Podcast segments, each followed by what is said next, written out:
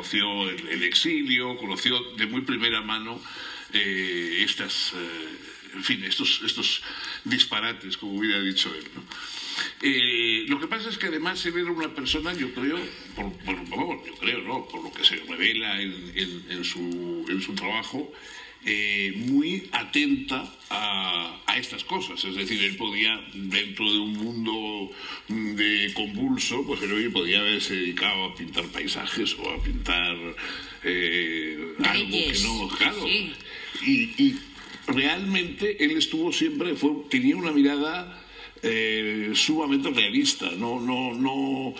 Es verdad que a veces él tenía mucha imaginación y hacía escapadas al mundo de lo fantástico, pero en general tenía una mirada digamos, poco complaciente con, el mundo, ¿no? Y, muy perspicaz de dónde estaban realmente los problemas, cuáles eran las debilidades que, eran castigadas por, por, la violencia de otros. En fin, yo creo que efectivamente se empleado la palabra testigo. Yo creo que es, que es realmente un testigo. Descubre que los seres humanos somos capaces, cuando todo se desmorona, de acercarnos al abismo y de incluso utilizar la violencia sin, sin adictivos. Y eso hace que yo creo, sinceramente, que, que Goya, en sus últimos 20 años de vida, fabrique o crea, cree, eh, crea eh, una de las obras más eh, fundamentales de la historia de la humanidad en todos los, artes, que es mostrar sin,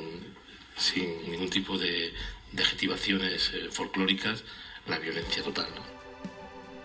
Para intentar entender a Francisco José de Goya y Lucientes, tenemos que dar una revisada a los acontecimientos que lo hicieron posible siendo el primero de ellos la Ilustración, este movimiento cultural e intelectual que tuvo su cuna en el viejo continente a mediados del siglo XVIII. Los ilustrados tenían fe en la posibilidad de educar al hombre a ser mejor mediante el conocimiento. Prueba de esto sería el neoclasicismo, una corriente con la que Goya cronológicamente encajaría. Jacques Louis David era tan solo dos años menor que él y el escultor Antonio Canova siete. Sin embargo, la trayectoria estilística del español terminaría por distanciarse completamente de este movimiento, puesto que ni su plástica ni visión encajarían. El arte neoclásico es una interpretación de elementos personales, políticos, históricos y estéticos manipulados para brindar una percepción sobre la situación que se vivía mediante los cánones de la belleza anterior, los de la vieja Grecia. Al final del día, lo neoclásico es una deformación de la realidad, y tarde o temprano el choque de los conceptos entre lo que se quiere volver a ser y lo que se es chocarían, como sucedió con la Revolución Francesa en los próximos años.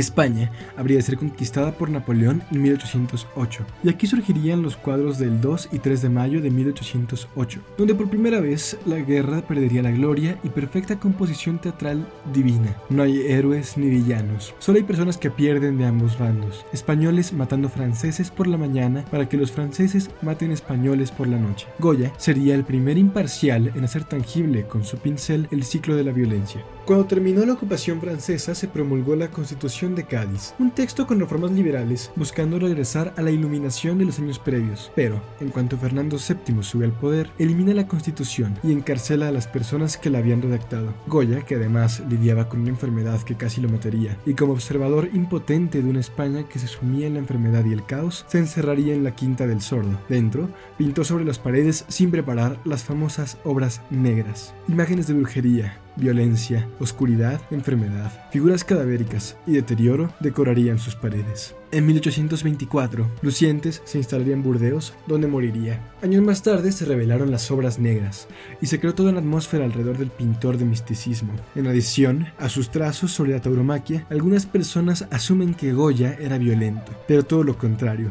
Primero, sobre las pinturas negras, no sabremos nunca cuál era su punto con ellas. Esas pinturas no habían sido realizadas para durar y no lo hubieran hecho si no las hubieran replicado con el estrapo. Si eran un reflejo de la España caótica o la psique del pintor, es algo que no podemos ni deberíamos entender. Las pinturas negras existen más allá de la interpretación.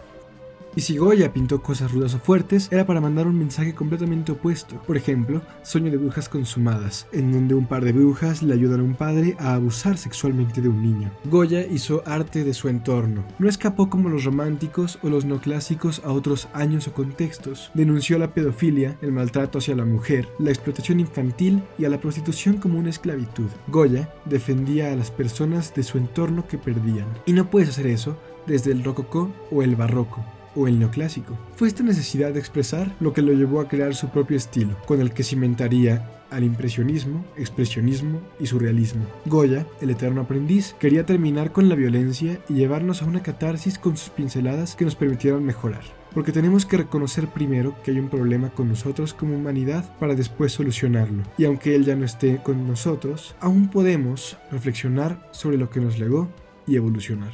Es, es una representación... Eh, eh, de las víctimas eh, de la sociedad aquella, ¿no? Eh, aparecen reflejados todos los sectores desfavorecidos de, la, de la sociedad, ¿no? Es una exposición muy crítica, ¿no?